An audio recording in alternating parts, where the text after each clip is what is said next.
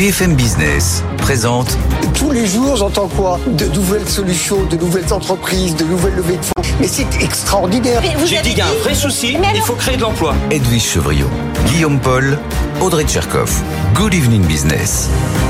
Allez, il est bientôt 18h. Soyez les bienvenus dans Good Evening Business comme tous les soirs en direct jusqu'à 20h. Bonsoir Audrey. Bonsoir à vous tous. Bonsoir Edwige. Bonsoir Guillaume, bonsoir Audrey, bonsoir à vous. Dans l'actualité ce soir, il y a donc cet énorme investissement annoncé aujourd'hui par le Danois Novo Nordisk du côté de Chartres. C'est bon pour la réindustrialisation. Oui, mais justement, depuis le temps qu'on en parle, qu'est-ce que disent les chiffres aujourd'hui en matière de réindustrialisation? On va voir ça bien sûr ce soir sur, euh, sur BFM Business. Énorme semaine dans l'intelligence artificielle. On va bien sûr en reparler avec votre invité. Oui, semaine de folie, c'est euh, Jean Nathan qui est le secrétaire général du Conseil national euh, du numérique, Jean Catan qui sera avec nous. On reviendra sur cette folle semaine avec des rumeurs hein, quand même autour Oui. de Salatman. On verra est-ce que c'est vrai ou pas vrai. Et puis surtout, ben, il y a l'IA Act. Euh, est-ce qu'il faut réguler? Mais comment réguler sans freiner l'intelligence artificielle? Ben, La réponse, j'espère, dans un instant. Et puis surtout, euh, comment combler le retard français des entreprises françaises. Rumeur un petit peu angoissante d'ailleurs. Oui, On un peu. détailler ça tout à l'heure. Et puis nos experts, ils arrivent dans la foulée à partir de 18h30, Audrey, bien sûr. Oui, un débat riche au programme ce soir. Au menu, l'état des lieux de la réindustrialisation en France. Et puis ensuite, on partira aux Pays-Bas pour décrypter cette victoire historique de l'extrême droite qu'aucun sondage n'avait prévu avec la menace d'un référendum hein, pour une éventuelle sortie de l'UE. Et puis retour en France avec euh, le ministre de l'économie Bruno Le Maire qui remet un coup de pression sur l'indemnisation du chômage des seniors. C'est un des feuilletons de cette fin d'année, assurément. Ouais, voilà clair. pour le programme non exhaustif. On est ensemble jusqu'à 20h sur BFM Business. À tout de suite. Good evening business, le journal.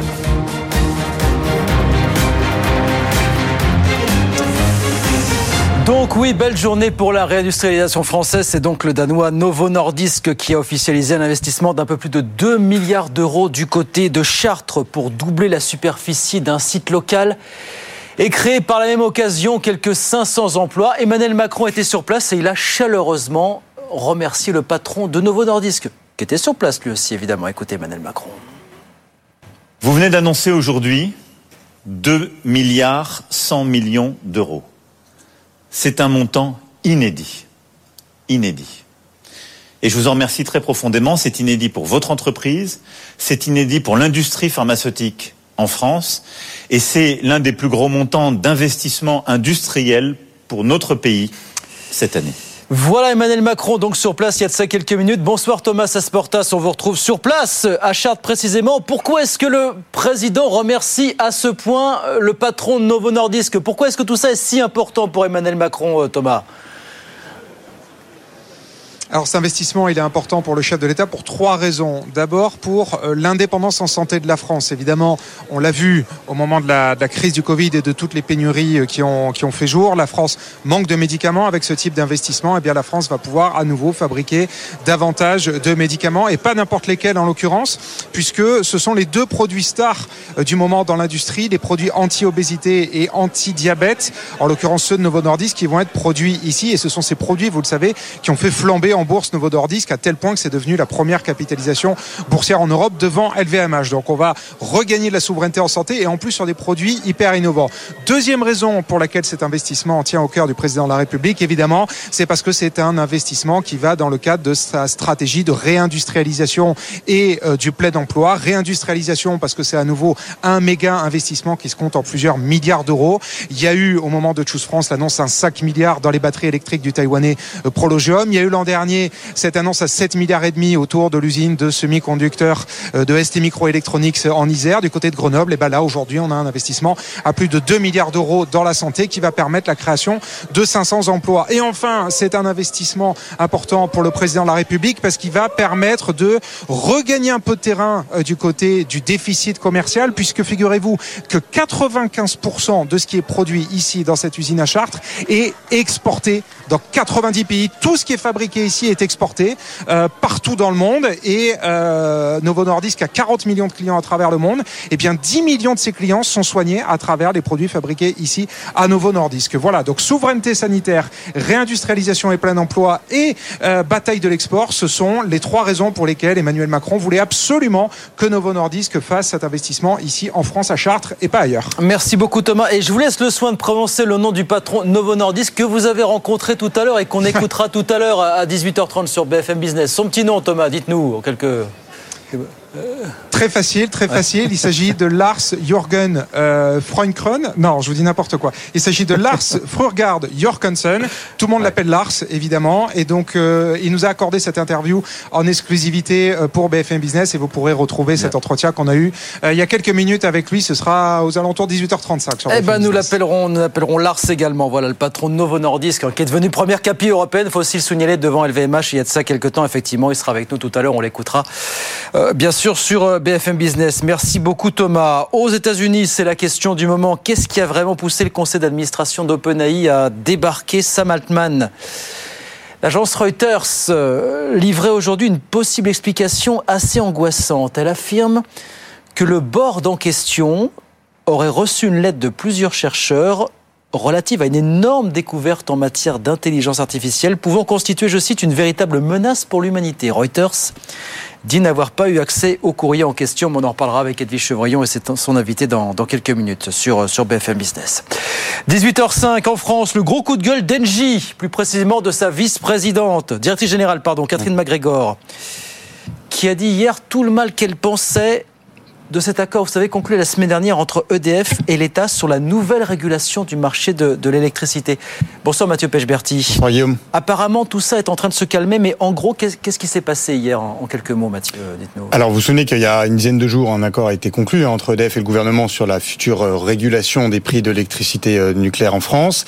Et euh, il y a une consultation qui euh, a été lancée euh, il y a 48 heures maintenant auprès des, euh, des concurrents, des fournisseurs euh, d'EDF, enfin des fournisseurs d'électricité alternatifs, pardon, qui vont acheter l'électricité à EDF. Euh, et le premier d'entre eux, ou l'un des premiers d'entre eux, NG, a réagi euh, du tac au tac euh, hier, effectivement, en donnant son avis euh, sur euh, ces nouvelles règles de marché. Alors, sans rentrer dans le détail, euh, NG dit que ça va évidemment pousser les prix euh, à la hausse, ce qui est une évidence. Euh, NG dit également que euh, cette nouvelle régulation va finalement renforcer la situation de quasi-monopole euh, d'EDF et donc va euh, ne va pas encourager euh, la concurrence puisque EDF va s'appuyer pour essayer de faire court sur euh, des contrats de long terme qu'elle veut pouvoir passer avec les uns et les autres. Et la logique de beaucoup de fournisseurs alternatifs et en fait des plus petits, c'est de dire ceux qui auront les, les prix les plus bas seront ceux qui achèteront l'électricité à EDF sur euh, de nombreuses années en donnant de l'argent, des avances à EDF. Bref, les plus riches gagneront. Euh, et euh, euh, Engie essaye un petit peu de s'opposer à ces nouvelles règles. Alors le, le problème, c'est qu'aujourd'hui, il n'y a eu absolument aucune réaction. À Bercy, on fait la sourde oreille et on on invite Engie à faire des propositions alternatives éventuellement ou à formuler ses critiques durant cette consultation. Chez EDF, euh, pas davantage de réaction, si ce n'est qu'on encourage Engie à venir négocier ses contrats de long terme. Dit autrement, on ne bougera pas d'un iota. Euh, et donc, et même chez Total Energy, qui est le l'autre grand concurrent euh, d'EDF euh, dans l'électricité, Pas un mot. pas un mot. Et euh, le PDG de Total, Patrick Pouyanné, s'était en réalité rangé derrière EDF il y a quelques mois maintenant pour euh, ces nouvelles règles du marché de la concurrence. Donc Engie se retrouve un petit peu isolé, Bon. comme depuis quelques mois, euh, dans ce marché de l'énergie. Sortie un peu isolée donc de Catherine MacGregor, la directrice générale d'Engie. Pour le moment, en tout cas. Pour le moment, en tout cas. Voilà. Merci beaucoup, Mathieu. Mathieu Pechberti avec nous sur BFM Business. Un gros contrat pour Thales et Colas. Ils font partie d'un consortium qui a un contrat de 1,3 milliard d'euros pour construire une ligne de métro en Égypte à Alexandrie, pour relier en fait la ville d'Alexandrie à celle d'Aboukir. Et puis, on va écouter Tim Cook qui s'est un peu lâché hier soir. C'était lors d'un podcast avec la chanteuse Dua Lipa pour la, la BBC. Elle lui a juste demandé qui pourrait le remplacer un jour à la tête d'Apple. Il n'a pas donné de nom, mais il a quand même donné un petit indice hier soir. Écoutez. Je ne peux pas imaginer ma vie sans Apple. Donc euh, oui, je serai là encore pour un moment. On a un plan de succession très précis. Parce que quelque chose d'imprévu peut arriver à tout moment. Je peux louper une marche demain matin. Est-ce que vous pouvez nous dire qui tient la corde pour vous succéder? Oh, je peux pas répondre à ça, non. Mais je peux vous dire que mon travail est de préparer un certain nombre de personnes qui soient en capacité de prendre la suite. Mais je veux vraiment que ce futur PDG soit quelqu'un qui vienne de notre maison. Ça, c'est mon rôle. Voilà, quelqu'un de l'interne a priori. Voilà ce que nous lâche Tim Cook euh, sur la BBC. Tim Cook, le patron d'Apple, pour l'instant. 18h09, on va sur les marchés. BFM Business, c'est toute l'information économique et financière gratuitement à la télévision. Regardez aussi BFM Business au bureau sur bfmbusiness.com ou en mobilité via l'application BFM Business. BFM Business, première chaîne éco de France. Les marchés, Étienne Braque est à Euronext pour BFM Business. Bonsoir Étienne, on termine en petite hausse. Bonsoir. Petite hausse ce soir à la Bourse de Paris. Une de plus qui amène le CAC 40 à la porte des 7300 points, 7277 points. CAC 40 qui est toujours sur ses niveaux de septembre et qui continue d'avancer en l'absence de Wall Street puisque vous n'avez pas de séance aux États-Unis en raison de Thanksgiving, ce qui fait que vous avez des volumes qui sont particulièrement faibles ce soir. À noter que vous avez des cours du pétrole qui restent toujours euh, très volatiles avec un baril de Brent qui cède un peu plus d'un pour cent à 81 dollars. Et puis euh, l'autre fait marquant de, la séance, c'est la non-réaction de la bourse d'Amsterdam qui gagne aussi 0,3% face à la montée euh, du parti euh, d'extrême droite hein, lors des élections législatives. Pas de réaction sur l'obligataire, pas de réaction également euh, donc sur l'indice de référence l'AEX. À noter du côté de l'euro-dollar la barre des 1,09 qui est à nouveau franchie, 1,0907. Et puis au chapitre des publications d'entreprise, on peut souligner eh bien le titre LDC, vous savez dans le secteur de la volaille qui franchit un record historique aujourd'hui en séance avec des hausses de prix qui ont été pratiquées, des marges qui s'améliorent et malgré une très faible baisse des volumes, eh bien un groupe qui est confiant pour la fin de l'année et donc ce titre qui gagne quasiment 3% ce soir à la clôture et la bourse de Paris qui continue de progresser légèrement mais sûrement, plus 0,2% ce soir au fixing, 7277 points. Merci beaucoup Étienne, on regarde rapidement ce qui se passe à Wall Street bien sûr euh, à la mi-séance. Ben non pas de Wall Street suis-je bête, Wall Street est fermé aujourd'hui, c'est Thanksgiving tout simplement. Il y aura une demi-séance peut-être demain a priori, mais enfin c'est la trêve pour l'instant sur les marchés américains. 18h11, folle semaine dans l'intelligence artificielle. Edwige Chevrillon reçoit Jean Catan, secrétaire général du Conseil national du numérique, pour en parler. À tout de suite. BFM Business présente Edwige Chevrillon, la grande interview. Bonsoir à tous, bienvenue dans cette grande interview. On va revenir sur cette folle semaine de Sam Altman, folle semaine aussi pour l'intelligence artificielle. Et puis on se posera la question à savoir est-ce qu'on peut euh, rattraper le retard français, notamment des entreprises? On en parle avec Jean Catan, qui est secrétaire général du Conseil national du numérique. Bonsoir Jean Catan. Bonsoir. Merci beaucoup d'être avec nous. Première question, euh, comme ça, parce qu'on a vu QTI, on a vu le grand show euh, de Xavier Niel, comme il aime le faire à la station F, avec Rodolphe Sadé, Eric Schmidt. euh, et je trouve qu'on a peu vu le Conseil national du numérique. On vous a peu vu, Jean Catan. Donc euh, pourquoi Est-ce que parce que c'est pour vous c'est des gros crocodiles qui sont en train de se bagarrer à coups de, milliards quel est votre rôle? Alors, le rôle du Conseil national du numérique est d'accompagner ces transitions au sein de la population. Et donc, notre rôle précisément en ce moment même, et semaine après semaine, c'est d'être partout en France pour inviter à l'échange public entre citoyens sur ces questions qui sont des questions profondément transformatrices, en fait, pour notre société. Il faut se rendre compte qu'on est face à une révolution anthropologique. sûr, ouais. Et donc, si cette révolution, en fait, elle n'est pas appropriée par les citoyens, si on ne s'en saisit pas, et si avant toute chose, on ne la met pas en débat et en dialogue, alors à ce moment-là, on risque de passer à côté de quelque chose. Oui, ça, c'est sûr. Mais déjà, on se demande si le risque euh, n'est pas devenu un peu une réalité. Mais on, s'interrogera aussi sur qu'est-ce que peut faire, enfin, qu'est-ce que doit faire une régulation au niveau européen. Ça se négocie en ce moment, l'IACT. Est-ce que c'est, ben, si on veut réguler, est-ce qu'on ne tue pas l'innovation? En tous les cas, c'est la thèse de certains. Juste un, mot quand même sur euh, Sam Altman, ce qui s'est passé donc le week-end de folie que vous avez pu suivre évidemment sur BFM Business, week-end de folie, et même ce soir, après le retour triomphal de Sam Altman, il y a une dépêche de nos confrères Reuters qui dit qu'en fait, il aurait été écarté parce qu'il était en train de travailler sur une euh, intelligence artificielle qui aurait été une menace, hein, une menace pour l'humanité. Ça vous inspire quoi Ben, on peut dire beaucoup de choses et on peut spéculer sur beaucoup d'inconnus. Maintenant, ça dit en effet quelque chose de très profond dans le rapport de l'autorité publique, par exemple, face à un milieu entrepreneurial en mouvement permanent. C'est notre capacité, en fait, à interroger, en tant qu'autorité publique, cet environnement entrepreneurial et finalement, bah, d'avoir ce dialogue constructif qui pourra, pour rejoindre ce que vous disiez, amener à la meilleure des régulations. C'est le début du dialogue, d'ailleurs, qui avait été entamé avec euh, des personnes comme Sam Altman, euh, ne serait-ce que l'année dernière ou dans le courant de l'année rencontré Sam Altman? Alors on l'a vu, oui, à Station F, euh, déjà il y a la première fois quand il était passé pour faire son tour d'Europe. Oui, mais c'est pas ce type en fait d'échange qui est particulièrement important. Ce qui est important, c'est d'avoir un échange structuré dans un cadre de régulation qui est institutionnalisé. Aujourd'hui, il faut se rendre compte en fait de ce dont de ce qu'on peut faire en fait en tant qu'autorité publique. On peut demander à des très grandes entreprises, même si elles sont américaines ou autres, des informations sur leur fonctionnement. On peut leur demander des informations d'audit par exemple sur les algorithmes qu'elles mettent en place. On peut leur demander des informations en matière environnementale. Ça, c'est une question qu'on aborde assez peu, mais c'est une question fondamentale. La, question, c'est que c'est des, ce sont des questions fondamentales. Vous avez raison, parce que surtout, vous, vous, ce qui est intéressant, c'est que vous placez du point de vue euh, de nous, nous consommateurs, c'est-à-dire vous n'êtes pas du, côté des entreprises. Mais en même temps, si elles n'ont pas envie de vous répondre, elles vous répondent pas. Hein. Bah, ça, c'est une dialectique que l'on connaît très bien en fait en matière de régulation économique, et il faut se rendre compte de ce que nous a apporté l'Europe en la matière. C'est-à-dire qu'à chaque fois que l'Europe a avancé sur des terrains économiques, elle a avancé avec un renforcement aussi des acteurs publics, non pas euh, pour réguler pour réguler, mais pour rejoindre ce que vous disiez, réguler pour innover. Et ça, c'est très important. Mais c'est aussi important que cette innovation se fasse dans un esprit de cohésion sociale. Ça, c'est fondamental. Oui, mais en même temps, vous voyez Microsoft, là, qui avait déjà mis 13 milliards, qui a repris le pouvoir. Ça y est, les, entreprises, les GAFAM, elles se sont totalement emparées de l'intelligence artificielle.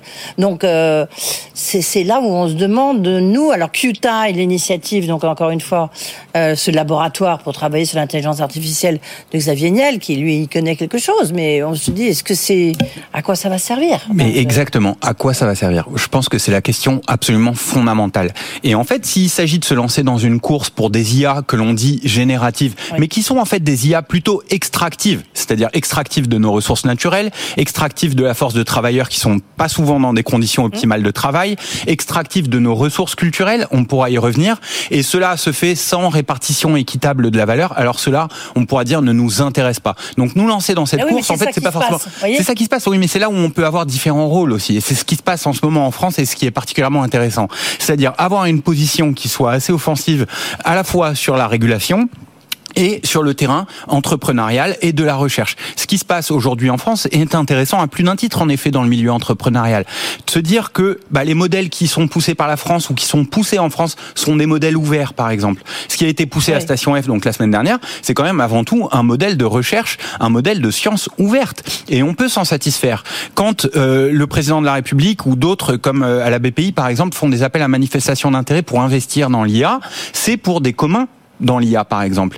Donc on peut aussi infléchir sur le cours de l'IA en impulsant une certaine politique entrepreneuriale. Et ça c'est fondamental. Et peut-être que là, du coup, on va se mettre en fait sur la bonne course, sur la bonne course et que tout ce qui est de l'ordre de l'IA extractive qui peut avoir des effets potentiellement très négatifs en fait sur la société, eh bien là, on peut avoir une force régulatoire tout aussi offensive.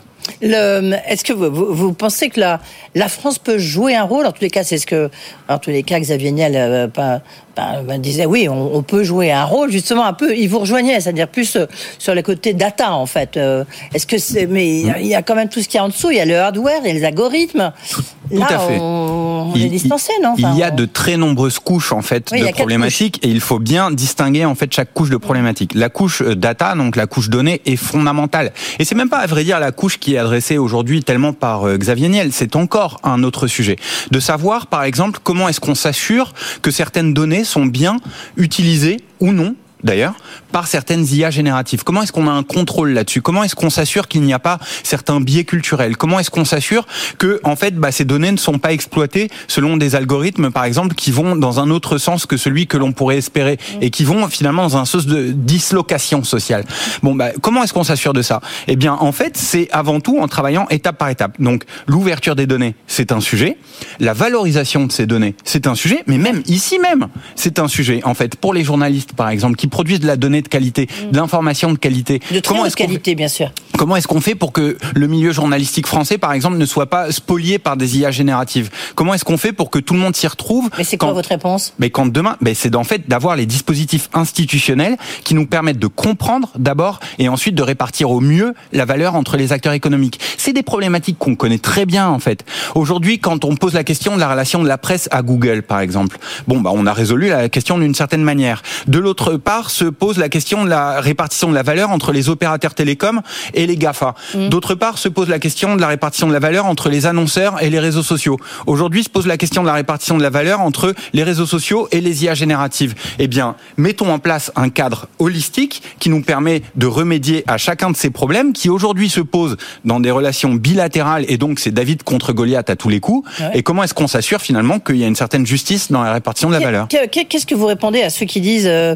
euh, parce que les mots justice, c'est vrai que c'est c'est pas c'est enfin on c'est pas un mot qu'on entend souvent dans dans dans, ce- dans cette Et, sphère-là et dans pourtant, la tech. là, et pourtant, Et il, le, pourtant- il le faut. Il le faut. Sinon, il n'y a pas de pérennité en fait de la technologie. J'ai- Juste, j'ai pas, euh, euh, je vous ai pas suffisamment euh, interrogé, interpellé, on va dire. Non, est-ce que pour vous l'intelligence artificielle, vous qui connaissez très bien le sujet, est-ce que c'est un danger pour, ça peut être un danger pour l'humanité? L'intelligence en- artificielle en tant que telle, je ne crois pas ça. Mais je peux me tromper et voilà, je ne suis pas dans la tête des plus grands chercheurs aujourd'hui qui existent sur le sujet. Je n'ai pas la vision nécessaire que peut-être d'autres ont. Par contre, il y a un risque absolument fondamental, c'est un risque de dislocation sociale. Ça, c'est fondamental. Pourquoi Ben, Moi, j'ai envie de dire de dislocation, peut-être de, de, de Français, d'Europe, d'Europe euh, vis-à-vis de, de mondes qui s'appellent, qui sont chinois ou anglo-saxons, quoi. Non, mais c'est-à-dire qu'en fait, si vous voulez, euh, une IA générative donnée peut être exploitée, euh, par exemple, pour générer des textes, et on peut s'en satisfaire si, par exemple, on est dans une culture de la production à outrance, et que, bon, bah, en fait, on est soumis à un rythme, et qu'on a très peu, finalement, de dispositions à notre euh, à notre main euh, pour, bah, voilà, s'en abstraire un petit peu, prendre du recul, et finalement questionner la machine. Donc, si on se retrouve, nous, objet d'une IA générative, et en fait, que l'on se retrouve un petit peu comme Charlie Chaplin euh, dans les temps modernes, hein, vous savez, c'est une euh, image voilà qu'on pourra euh, toujours employer, qu'on a employé d'ailleurs récemment dans un rapport du Conseil national du numérique sur les relations au travail, hein, au numérique. Donc, si c'est pour se retrouver là-dedans, alors on va se retrouver avec les mêmes principes en fait qui ont guidé l'industrialisation de la France, avec une séparation euh, des couches euh, sociales entre elles, et finalement, bah voilà, une situation euh, d'inéquité absolument flagrante. Si demain on est euh, par contre dans une situation où tous on est en capacité en fait de contribuer à la ressource collective. Alors à ce moment-là, c'est peut-être autre chose. Si on est Mais dans est-ce que c'est possible Est-ce que c'est faisable? Parce que là, on applaudit tous à ce que vous dites, euh, Jean Catan. Mais euh, en même temps, on se dit c'est un petit peu utopique, philosophique, universitaire. Vous voyez, est-ce que c'est est-ce que c'est le business? Est-ce que le business correspond, enfin, a envie de correspondre avec ce que vous dites? Mais bien sûr, parce qu'en fait, le business, il y a tout intérêt. C'est-à-dire que demain, si le business ne met pas en commun les données et ne s'assure pas, en fait, d'être en contrôle de cet interfaçage des temps modernes, pour le coup, alors il y a un très grand danger. Mais je peux vous prendre des exemples très très concrets. Ouais. C'est-à-dire par exemple aujourd'hui, vous avez une IA générative potentielle avec euh, donc euh, ChatGPT qui vous permet Générative, on va rappeler, hein, c'est donc ça. donc- c'est des données que vous donnez, euh, que vous mettez à la limite dans un algorithme et qui, qui ressort, donc qui ressort cette intelligence artificielle. Donc, si vous voulez, aujourd'hui, vous avez ChatGPT qui vous permet de configurer, et d'ailleurs, c'est ce qui a précédé le renvoi et tout ce qui s'est passé chez OpenAI avec Sam Altman. Donc, c'est cette conférence de presse où ils ont annoncé, notamment, entre autres, le développement et la capacité pour tout un chacun de créer, en fait, son propre agent conversationnel. Donc, ça veut dire, en fait, que n'importe qui a une capacité de créer un agent qui va s'interfacer entre les business existants aujourd'hui et les utilisateurs. Ce qu'on a connu avec l'ubérisation, si ça se trouve hier, en fait, c'était rien comparé à ce que va être l'agentification de l'économie. Donc, si les entreprises aujourd'hui ne mettent pas les conditions nécessaires pour créer des poules de données, par exemple, et ne le font pas elles, et ne sont pas en maîtrise de ça, alors à ce moment-là, il y a un très gros risque, en effet, pour les business. Mais ce qui est intéressant, c'est qu'il y a un risque pour Monoprix, il y a un risque pour Franprix, il y a un risque pour Carrefour, il y a un risque aussi pour Amazon. C'est-à-dire, il faut envisager l'hypothèse ouais. que potentiellement demain, les plus grands se font ubériser eux-mêmes. Donc, comment est-ce qu'on s'assure en fait que ce n'est pas toujours le plus grand requin qui va euh, se nourrir en fait du petit poisson? Comment est-ce qu'on n'est pas dans ce capitalisme complètement destructeur? Eh bien, il y a une capacité de l'État à organiser la mise en partage des données, à créer un cadre, comme je le disais tout à l'heure, de répartition de la valeur entre les acteurs économiques. C'est une condition en réalité de survie de notre tissu économique. Et c'est comme ça que, à votre avis, vous voyez le, ce qu'est en train de, de faire l'Europe. Donc, avec son fameux euh, IA Act. Donc, c'est réguler l'intelligence artificielle, mais mieux l'encadrer Mais après, encore une fois, certains disent, mais oui, mais c'est ce qui va tuer euh, l'innovation en France. Alors, malheureusement, en fait, la régulation qui est sur la table n'aborde pas tellement les problèmes que je viens d'évoquer. Donc, on est voilà. d'accord, Donc, hein. il faut bien se dire en fait que quand on régule, bah en fait, on peut aussi euh, voilà réguler d'une manière et puis réguler d'une autre manière. Ouais. Ok? Donc aujourd'hui, l'approche qui a été adoptée, c'est une régulation par les risques. C'est en gros la régulation qui se développe un petit peu partout. Quand on regarde le US Presidential Decree euh, ou les déclarations américaines, pardon, excusez-moi, ou euh, la déclaration d'Hiroshima ou la déclaration qui a fait suite au grand sommet qu'il y a eu à Londres, etc.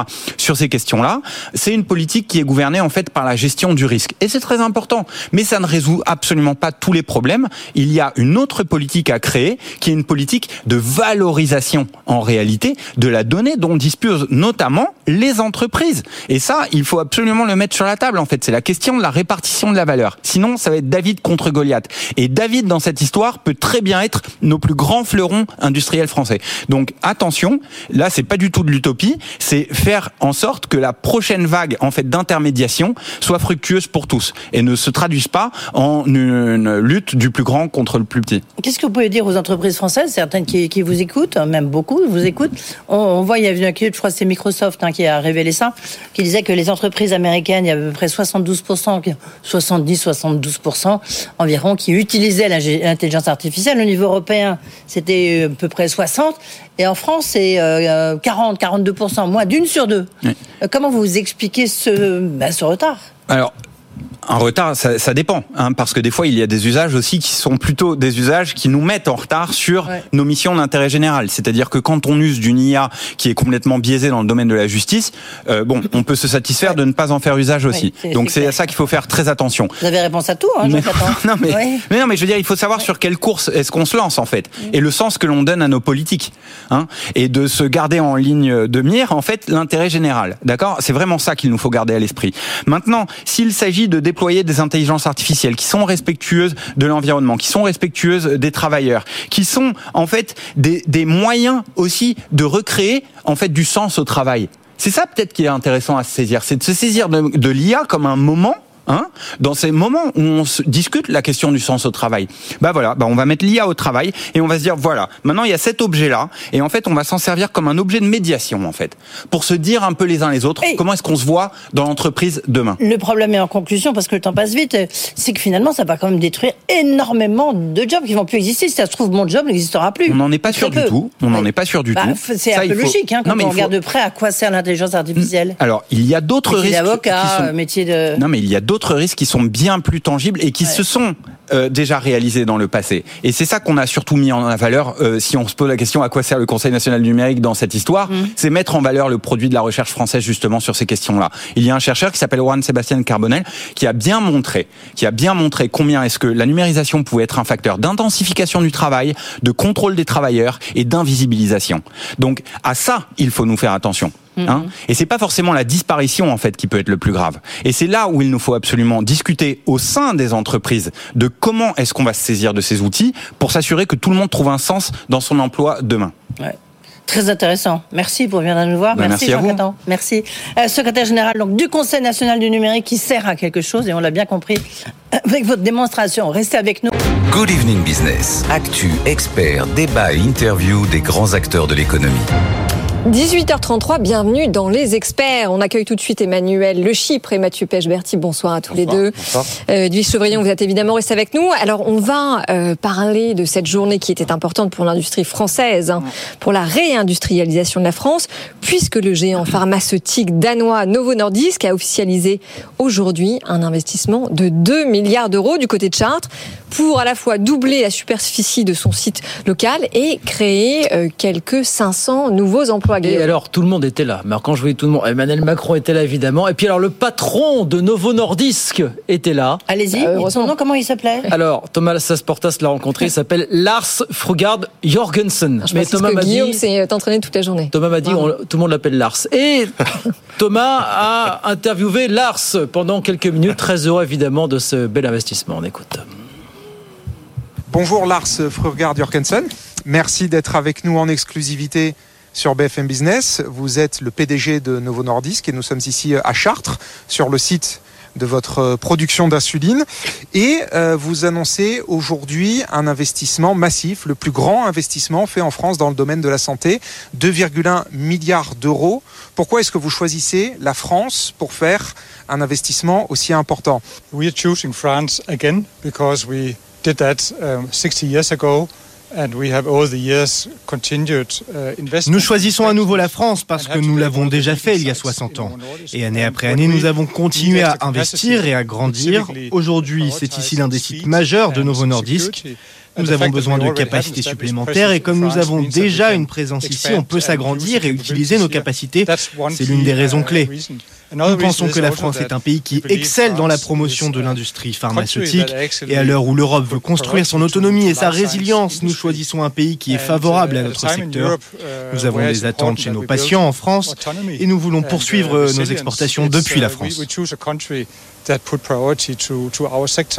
Um, and we have expectations also on serving the patients uh, in France and uh, continuously exporting products from France. Quel, genre de quel type de produit exactement vous allez produire euh, ici à Chartres? Vous fabriquez de l'insuline, mais ces 2 milliards d'euros, ça va être pour produire plus d'insuline ou c'est pour produire aussi vos nouveaux produits vedettes? Il y a le produit dans le diabète qui est euh, l'Ozempic et il y a le produit anti-obésité, le Wegovy. Est-ce que ce sont pour produire ces deux nouveaux euh, médicaments stars que vous faites cet investissement nous réalisons un agrandissement flexible qui peut donc à la fois produire les produits existants que nous avons, mais aussi notre future génération de produits, comme les produits que vous avez mentionnés. Nous avons dans les tuyaux des produits de la prochaine génération que nous pensons produire grâce à ces nouvelles capacités. C'est donc une technologie d'avenir que nous mettons en place ici. Donc vous allez euh, non seulement continuer à produire de l'insuline, mais aussi ces deux nouveaux médicaments. Et vous dites que vous travaillez déjà à de nouvelles versions de ces médicaments. Yes, we have already in phase 3 development, so the final development phase. Oui, nous sommes déjà en phase 3 de développement, la phase finale de développement pour les prochaines générations de notre produit phare. Nous avons une nouvelle génération qui est combinée à une autre molécule dont nous pensons qu'elle donnera des résultats encore meilleurs que ceux que nous observons aujourd'hui dans les produits euh, très performants que nous sommes en train de déployer. Ces nouveaux produits pourront donc être également fabriqués sur ce site. Vous avez investi il y a 15 jours justement dans votre pays, au Danemark, quasiment 6 milliards de dollars. Aujourd'hui, 2 milliards en France. Quels sont les prochains investissements que vous allez annoncer? You're right. The 6 billion euro investment we announced a few days ago in Denmark is making the vous avez raison, l'investissement de 6 milliards d'euros que nous avons annoncé il y a quelques jours au Danemark concerne la fabrication de la molécule. Et ce que nous avons annoncé en France aujourd'hui, c'est la fabrication du produit fini. Et cela se fait dans le cadre d'un réseau de distribution. À travers le monde, nous prévoyons d'investir davantage dans d'autres sites de production nous espérons pouvoir traiter beaucoup plus de patients qu'aujourd'hui. Nous pensons que nous pouvons avoir un impact important sur la société en nous attaquant à certaines maladies chroniques telles que l'obésité et ainsi générer des bénéfices pour les patients mais aussi pour le système de santé. Mais est-ce que vous pourriez encore investir à Chartres au fil des années, nous avons montré que nous continuons à investir à Chartres. Ainsi, nous avons créé 200 nouveaux emplois l'année dernière. Nous en créons 200 nouveaux cette année et ce nouvel investissement permettra d'en créer 500. Je pense qu'une fois ce projet euh, terminé, il y aura encore des possibilités d'investir en France parce que nous avons ici un ensemble d'employés très compétents qui font un travail fantastique. Je pense que la France est un bon endroit pour de futurs investissements. D'accord, donc c'est pas fini. C'est aujourd'hui une étape importante, mais c'est pas la dernière. Mais alors justement, vous le disiez, vous êtes ici à Chartres depuis 1961, depuis plus de 60 ans. Pourquoi est-ce que vous continuez à investir ici, en France à Chartres, et pas dans d'autres pays en Europe? Uh, nous investissons également dans d'autres pays, dans notre pays d'origine, le Danemark. La uh, technologie dont nous disposons est une technologie de pointe et il faut beaucoup de gens très compétents pour la faire fonctionner. Aujourd'hui, j'ai eu le plaisir de me promener dans les installations et de rencontrer de nombreux employés. La fierté qu'ils éprouvent, leur engagement envers l'entreprise et toutes les connaissances qu'ils acquièrent au fil des ans sont autant de signes de leur engagement. C'est essentiel pour une entreprise comme la nôtre nous sommes donc très heureux de notre présence en France. Bien entendu, l'entreprise se développe et nous envisageons également de nous implanter dans d'autres pays, mais c'est plus facile de partir de quelque chose que vous avez déjà que de partir d'un terrain vierge. compared to starting on a greenfield. Euh, toute dernière question, euh, vous l'avez dit, vous investissez régulièrement, même si aujourd'hui c'est vraiment un cap significatif. Est-ce que euh, on, on s'est rencontré il y a six mois à Choose France, à Versailles. Six mois plus tard, vous annoncez, vous faites un chèque de 2 milliards d'euros. Est-ce que vous avez une, relation business entre guillemets privilégiée avec Emmanuel Macron? I have met President Macron a number of times. He has visited Denmark on official visit. Have the pleasure of meeting him. J'ai rencontré le président Macron à plusieurs reprises lors de ses visites officielles au Danemark et lors de l'événement euh, Choose France à Versailles. Il est très important pour les entreprises d'avoir une conversation ouverte et honnête sur la façon de faire euh, du business en France. Certaines de ces réformes sur le droit du travail euh, proposées par ce gouvernement sont importantes pour les entreprises qui créent de nouveaux emplois. Il est donc essentiel de comprendre la politique et la stratégie du gouvernement pour prendre la décision que nous avons prise aujourd'hui. Et bien sûr, il faut aussi s'assurer que le président comprenne ce qui est important pour le secteur, aussi bien en France, mais au niveau européen, à l'heure où la Commission tente de réformer le cadre pharmaceutique. Le fait d'avoir ces conversations et de comprendre la direction du président est un élément clé qui nous permet de prendre des risques et de réaliser des investissements importants en France.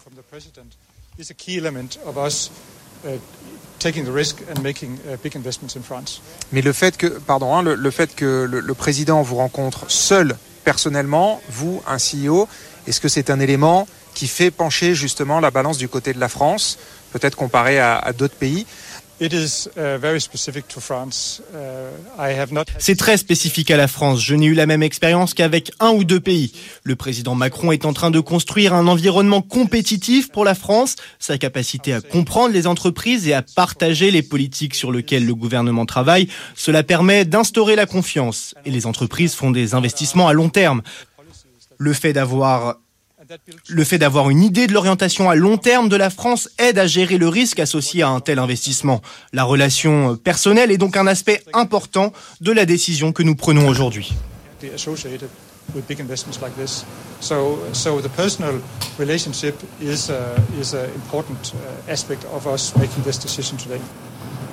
Bon alors voilà, c'est quand même une nouvelle victoire dans la bataille de l'attractivité euh, sur la scène européenne. Est-ce qu'on peut dire ce soir que la France est enfin réconciliée euh, avec les usines? Parce que Novo Nordisk, c'est aujourd'hui, mais il y a eu toutes les annonces précédentes qui ont eu lieu euh, cette année, et puis l'année dernière, Prologium, Vercor, pour ne citer que celle-là. parce qu'on a quand même l'observatoire Emmanuel de Chypre, Trendéo, qui nous annonce que le solde des créations d'usines et d'emplois industriels reste positif, mais que quand même, globalement, ça se tend. Alors, il y a, deux tendances favorables qui euh, se superposent.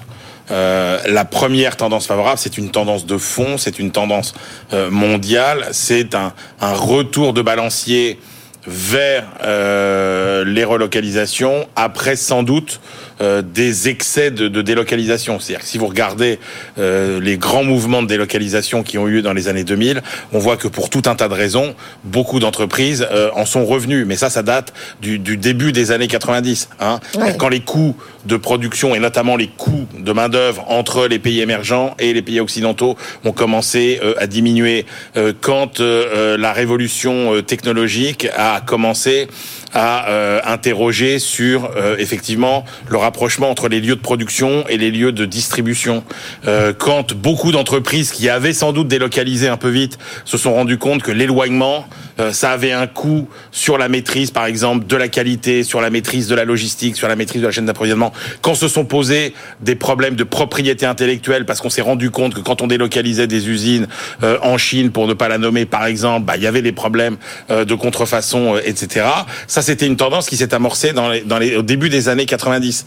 Euh, et euh, quand vous voyez d'ailleurs les statistiques que vous citiez ouais. sur l'emploi industriel et les sites industriels, en fait, euh, elle date du milieu des années 90. Donc euh, ça, c'était vraiment une tendance très lourde qu'on retrouve dans, beaucoup de pays. Euh, solde d'emploi net manufacturier positif, solde de création d'entreprises, d'usines notamment positif. Et puis la deuxième tendance, c'est qu'il faut reconnaître effectivement euh, comme euh, ça vient d'être dit, qu'il y a globalement, depuis le milieu des années 90, une politique qui est quand même plus favorable à l'investissement. La fameuse politique de l'offre oui, d'Emmanuel bien Macron. sûr, ouais. et sur le plan fiscal, notamment, crédit d'impôt recherche, Ouais. etc. Il y a, en gros, la France est plus attirante aujourd'hui, c'est vrai aussi. Edwige Chevoyant. Oui, ça faisait longtemps quand même, ça fait quelques mois qu'on n'en avait pas eu la démonstration. Certes, il y avait eu Vercors, mais donc ça, c'est, je trouve très positif, surtout à un moment où euh, beaucoup, euh, au sein même de la majorité, s'interrogent sur la justification de cette politique de l'offre en disant euh, bah, ça rapporte pas beaucoup, regardez le, le- le niveau d'emploi, bah, il est en train de baisser. euh, donc euh, je trouve que ça tombe à pic pour Emmanuel Macron pour démontrer que ça marche, que ça rapporte des emplois, entre guillemets. hein. Euh, donc c'est bien. Sur la question du crédit impôt recherche, je pense qu'ils en ont bénéficié euh, évidemment parce que c'était l'industrie du médicament en, en bénéficie. Là aussi, ça fait partie des économies potentielles euh, que voient euh, le- le- les députés et aussi un peu Bruno Le Maire en disant il faut peut-être un peu recibler, euh, recentrer le crédit impôt recherche. Donc je trouve que c'est le tamis est excellent pour Alors- ceux qui défendent la politique de l'offre et le crédit impôt C'est- recherche. C'est un nom, c'est un grand nom, Novo Nordisk, c'est un nom qui sonne. Mais est-ce qu'il nous manque pas un gros trophée comme euh, BYD qui va aller en Hongrie finalement ou Tesla qui va aller à Oui, Berlin? enfin, on ne peut pas avoir tout le monde. On ne peut pas avoir, tout le monde, je suis Et d'accord. puis, je trouve que c'est aussi intéressant au moment où on voit Sanofi.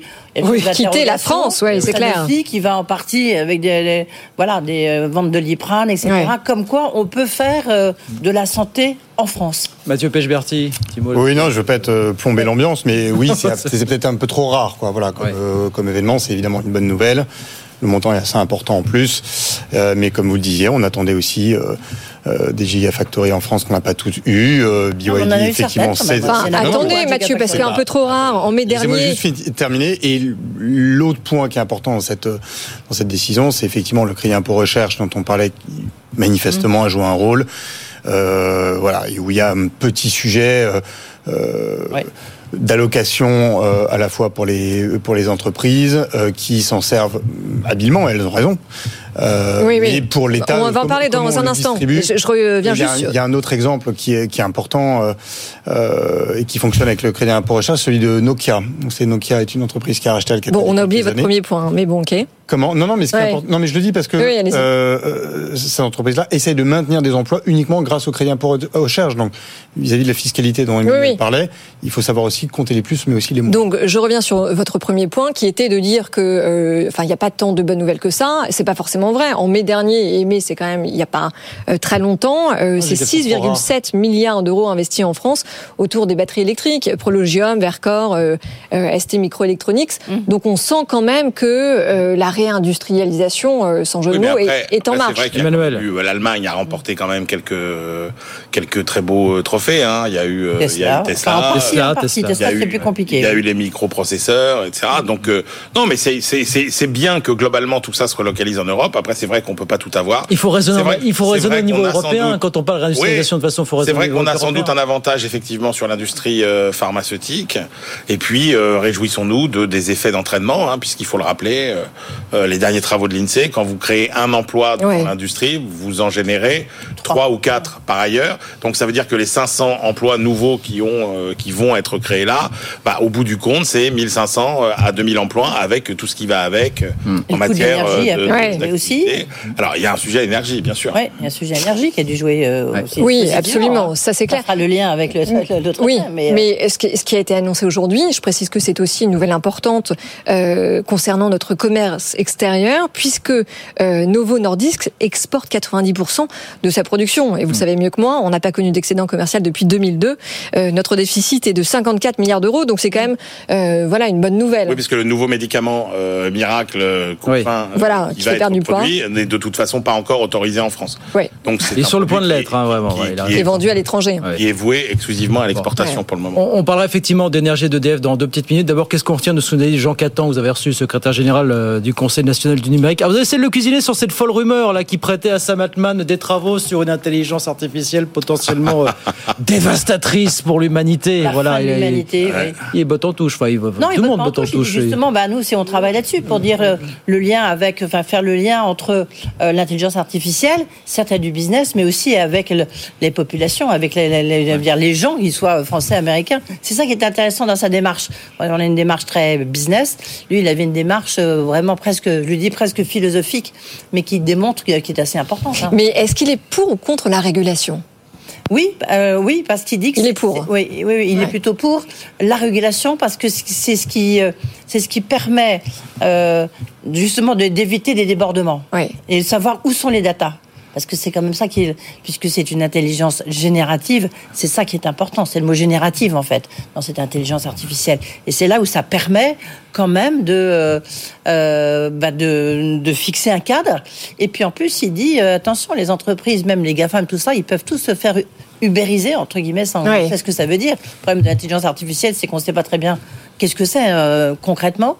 Et bien c'est simple, vous pouvez vous faire ubériser lorsque vous êtes une entreprise. Donc il faut bien mettre des- cadres à vos, à vos data pour euh, et c'est là où la régulation peut jouer un rôle. Croyez au complot, à la gros, thèse du gros complot, là, Emmanuel, ou pas là? C'est c'est ce que nous dit l'agence Attendez, on, Reuters. on c'est réexplique. Vous, voulez réexpliquer quand même, Emmanuel, ce qui s'est passé d'après Reuters? Oui, bah, oui. euh, Allez-y. c'est- C'est-à-dire qu'en gros, on aurait découvert.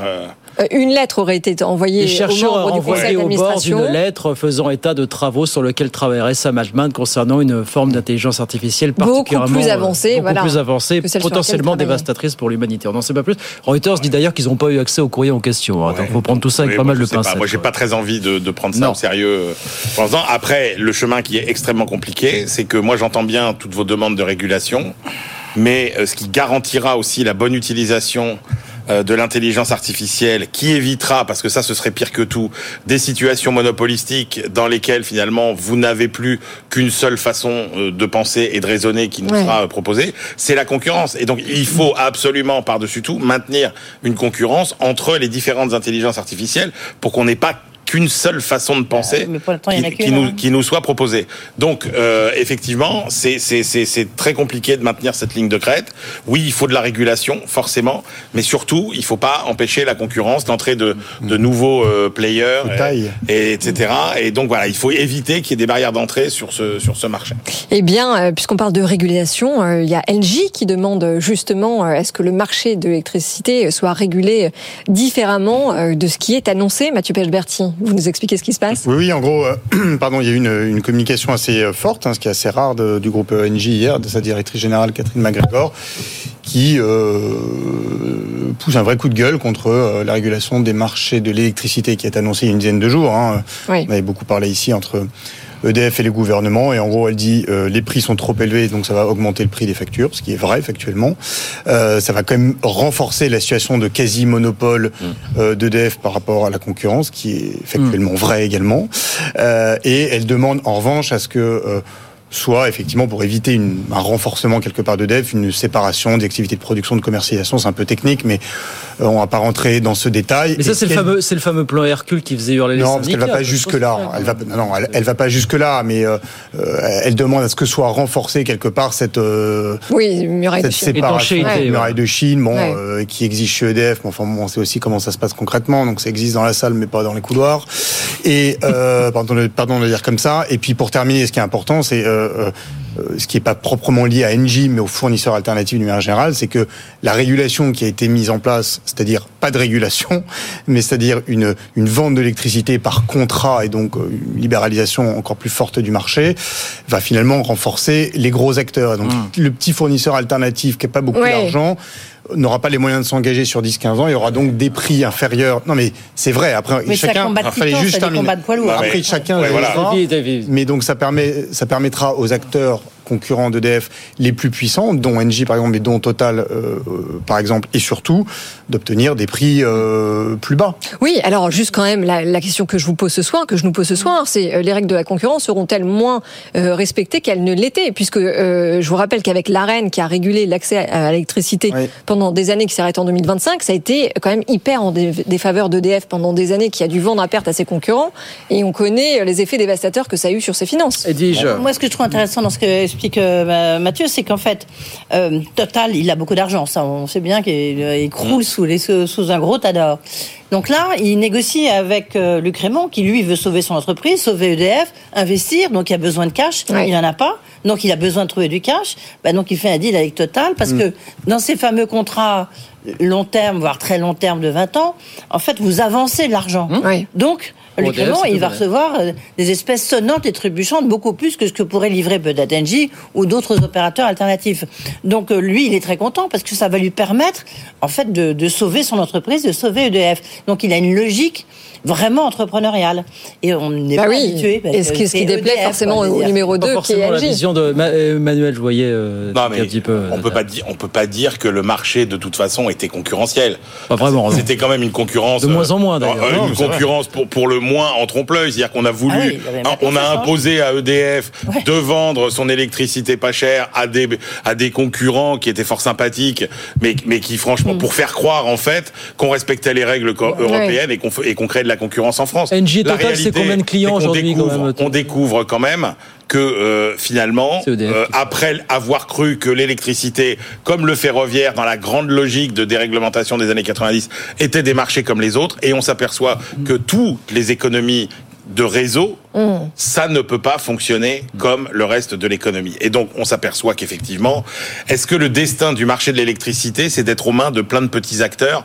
Moi, j'en suis pas si sûr aujourd'hui. Je pense que c'est un marché qui doit, dans chaque pays, et d'ailleurs c'est le cas dans beaucoup de pays, euh, finalement se, se structurer autour de trois, quatre éventuellement gros acteurs, mais vous pouvez pas avoir un marché avec euh, ça, ça peut pas être Blanche Neige et les sept nains. C'est votre avis aussi, Mathieu Pechberg, pour conclure. ce qui est vrai, c'est qu'on se, enfin, on se, on allait vers un marché euh, entre guillemets euh, d'oligopole avec trois gros acteurs, hein, EDF, Engie et Total, et que là, Madame McGregor est en train de se faire euh, prendre. C'est un peu ça. Deux acteurs. Oui, mais vous me dites alors, Total, Total n'est pas n'a pas volé à son score aujourd'hui non plus. Ah non, mais alors il y a, ah bah, il y a, peu de chance. Ah non, il le fera jamais. Et effectivement, elle se retrouve un peu coincée entre EDF bah et Total.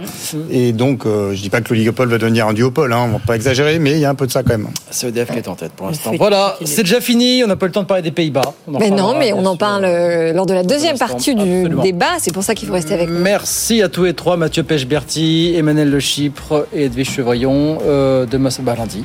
Ah bah demain, c'est repos, hein, demain. Et lundi, votre invité Eh ben tiens, ça sera, la semaine de l'industrie. Euh, et puis ensuite, un des grands spécialistes aussi de, euh, de l'électricité d'EDF, c'est Eli Cohen, qui est un des meilleurs, euh, meilleurs intervenants sur, sur cette question. Et donc, il va pouvoir tout nous décortiquer. À lundi, 18h10, 18h57. Nous, on vient dans un instant. on va retrouver du côté de Chartres, retrouver Thomas Asportas qui a vu tout ce petit monde. Et puis du côté des Pays-Bas pour décrypter cette victoire historique hein, de l'extrême droite. Tout ça plus bien d'autres choses. On est ensemble jusqu'à 20h évidemment. À tout de suite. Good Evening Business. Actu, expert, débat et interview des grands acteurs de l'économie.